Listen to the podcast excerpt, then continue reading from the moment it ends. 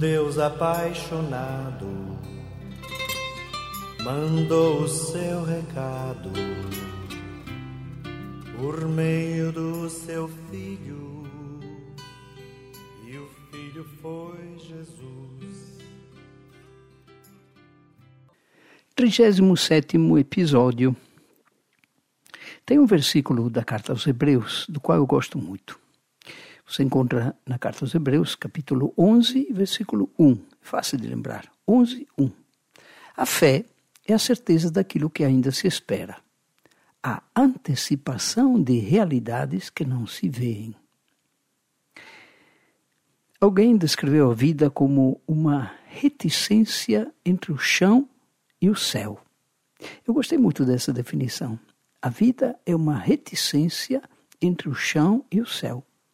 A reticência, você sabe, apresentada graficamente com aqueles três pontinhos, expressa uma omissão intencional de uma coisa que se devia ou se podia dizer, mas que talvez não se tenham palavras adequadas para descrever, ou que se quiser deixar assim mais é, para a pessoa imaginar o que é que teria aí nesses três pontinhos. Pois é, para nós que cremos, chão é sinal de caminho, de apoio, e céu é sinal de meta, de chegada, de plenitude.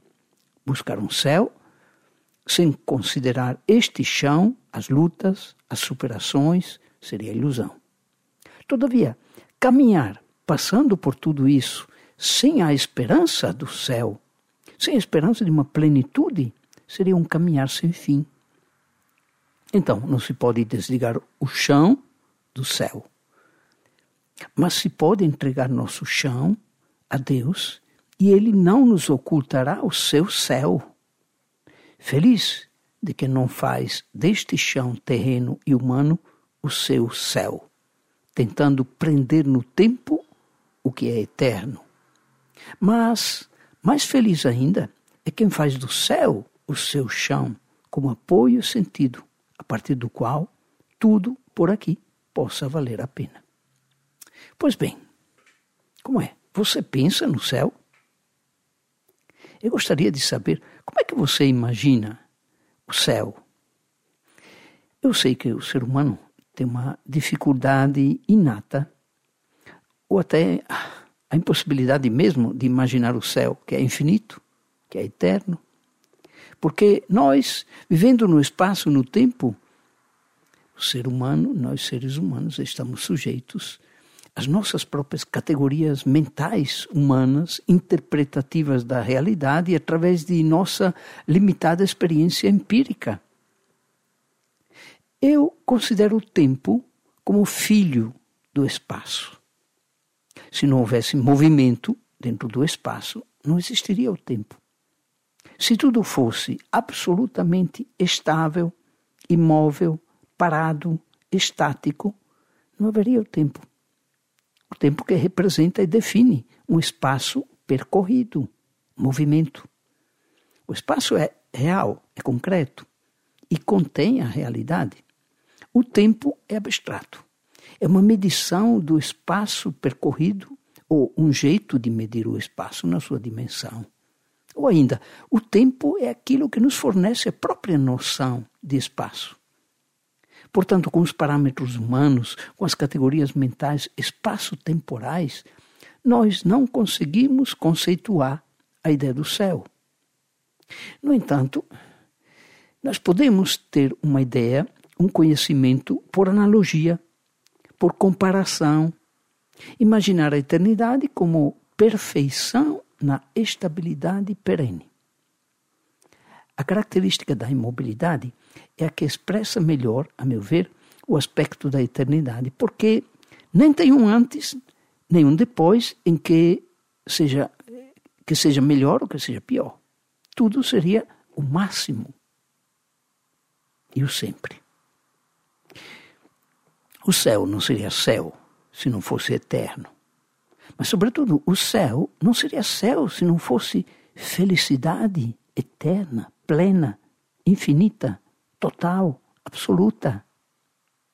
A dificuldade maior, então, é como relacionar o mal, o pecado, a dor, o sofrimento, que experimentamos no espaço e no tempo da vida terrena, como relacioná-los com a realidade definida como céu?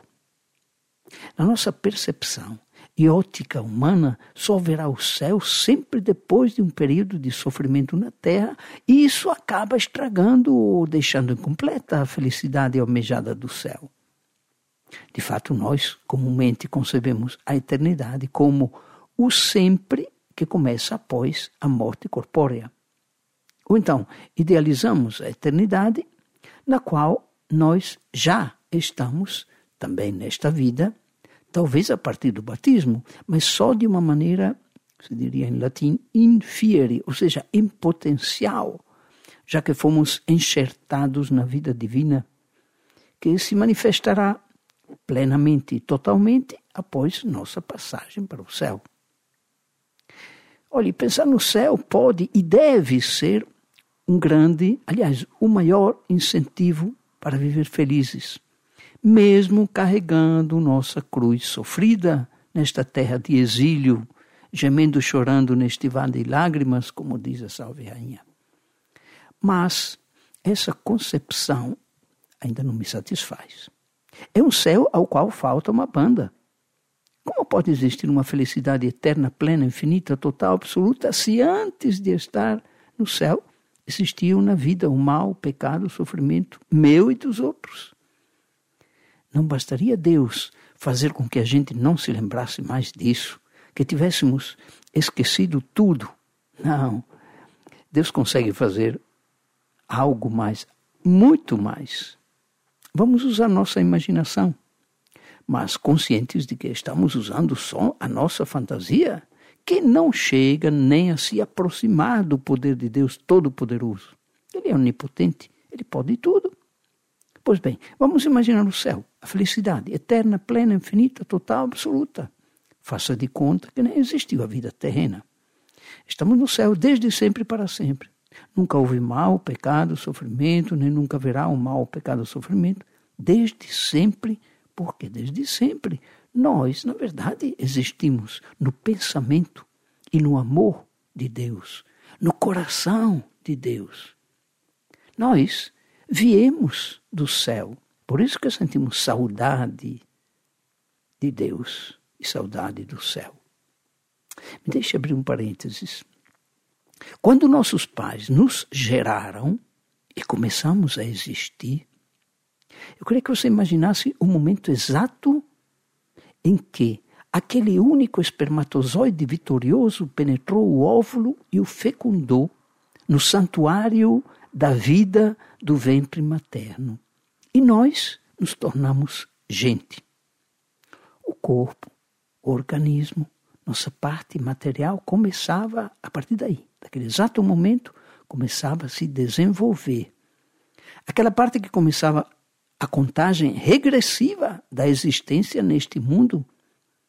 Porque nesse mundo nós temos um prazo de validade determinado e finito. Não é infinito, é finito. Mas, naquele momento ainda faltava, faltava ainda algo, faltava uma coisa, faltava uma parte para sermos completos. Faltava a alma ou espírito, são sinônimos para a igreja, né? Alma e espírito. Não, não, não, não faltava. Naquele exato momento em que o óvulo era fecundado, Deus colocava seu espírito eterno, entendeu bem? Ele colocava seu espírito eterno em nós. Ah, agora sim, estávamos completos e nos tornávamos eternos imortais. Eu falei que desde sempre nós existíamos no pensamento, no amor de Deus, no coração de Deus. Essa era a banda da eternidade que faltava. Mas a partir daquele instante sublime que nós fomos concebidos, nós começávamos nossa aventura humana como pessoas. Mas voltando ao que falamos, ao que falávamos há pouco, você consegue imaginar, então, esse céu, eu tentei descrever assim, abstrato, um céu virtual. Isso que a gente tentou visualizar na nossa mente seria o máximo para nós, seria o nosso céu. Eu não consigo imaginar nada melhor do que isso. Mas, padre, essa é apenas imaginação, fantasia, faz de contas. Então, me deixe explicar o seguinte: Deus é o nosso Criador e nós somos a obra de arte dele, criada por ele. Nós temos em nós algo do artista que pensou o projeto e nos criou. Nós somos parte dele, uma emanação dele, vamos usar essa expressão. Talvez não seja né, muito teologicamente muito ortodoxa, mas é para entender melhor. Se nós conseguimos ter uma ideia, mesmo que aproximativa do céu, nós que somos criaturas, obras de arte desse grande Criador, desse grande artista que é Deus, se nós conseguimos ter essa ideia do céu, isto já é a prova que existe uma realidade e que esta realidade é ainda bem melhor, bem maior daquilo que nós conseguimos imaginar, obviamente, somos apenas criaturas, somos o Criador. Mas a esta altura é obrigatório dizer que o céu verdadeiro e real de Deus, o céu de Deus, é tão acima da nossa ideia que nem pode ser comparado ao que nós acabamos de imaginar. É mais ou menos isso que quer dizer a carta aos Hebreus. A fé é a certeza daquilo que ainda se espera e a antecipação de realidade que não se vê. Sintetizando e simplificando, a fé nos dá a certeza daquilo que esperamos, que é o céu. Mas a fé nos antecipa no presente, nesta vida, o céu que esperamos. Então, na ótica divina, a fé nos garante isso. Nós já estamos no céu, desde sempre e para sempre. Amém.